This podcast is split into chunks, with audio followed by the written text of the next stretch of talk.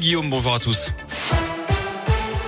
Et à la une attention sur les routes hein, avec ce nouvel épisode de brouillard givrant ce matin dans la région lyonnaise. Les routes peuvent être particulièrement glissantes. La métropole de Lyon a d'ailleurs déclenché son dispositif de viabilité hivernale. Les opérations de salage ont débuté à 3 heures ce matin. 50 agents sont mobilisés. Et puis on lève le pied à cause de la pollution. Le bassin lyonnais, le Nord-Isère et la vallée du Rhône sont passés en vigilance rouge pour la pollution aux particules fines. Depuis 5 heures ce matin, seuls les véhicules avec une vignette critère 0, 1 ou 2 peuvent circuler à Lyon, Caluire et Villeurbanne. Les contrôles sont renforcés il faut également réduire sa vitesse de 20 km heure sur les axes limités à 90 ou plus. Les routes à 80 km heure, elles, sont maintenant limitées à 70.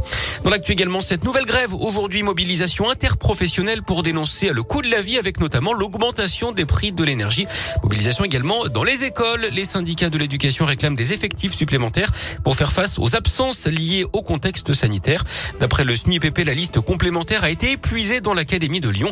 Par ailleurs, le syndicat a recensé 1631 journées où les profs absents n'ont pas été remplacés entre novembre et décembre dernier. C'est du jamais vu d'après l'organisation qui demande également des hausses de salaire, la distribution de masques FFP2 pour tous et la création de postes pour garantir un enseignement de qualité. Manifestation à 11h30 hein, ce matin à l'ancienne gare des Brotteaux dans le 6e arrondissement de Lyon, mais aussi à 17h place du Promenoir à Villefranche-sur-Saône.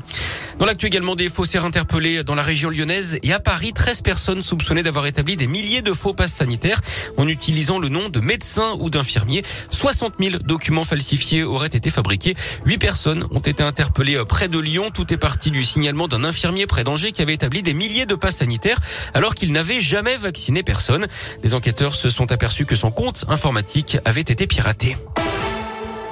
Le verdict est tombé hier dans l'affaire du double infanticide de l'un. Une femme était jugée pour avoir mortellement poignardé ses deux filles de 2 et 6 ans et blessé grièvement son troisième enfant de 11 ans à Saint-Genis-Pouilly avant de tenter de se donner la mort.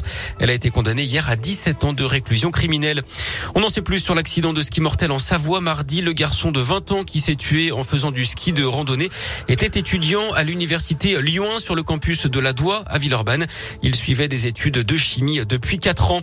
Grosse frayeur hier justement vers 14 dans la station de ski de Chalmazel dans la Loire. Une fillette de 8 ans a chuté du télésiège alors qu'elle était à plus de 10 mètres de hauteur. On ne connaît pas les raisons de cet accident. La jeune victime était avec son grand-père. Elle a été héliportée à l'hôpital. Son pronostic vital n'est pas engagé. Du sport et du basket, ça ce soir en Euroleague. Lasvel battu par le Bayern Munich. Mardi soir tentera de rebondir en Espagne. Mission délicate à Barcelone, deuxième d'Euroleague. En foot, les Saint-Etienne reprend espoir. Les Verts ont battu Angers 1-0. Hier, troisième victoire de la saison seulement pour Saint-Etienne qui reste dernier du classement. Et puis du handball avec la qualification des Bleus pour les demi-finales de l'Euro. Victoire face au Danemark 30 à 29 hier. Les Bleus affronteront la Suède demain à 20h30.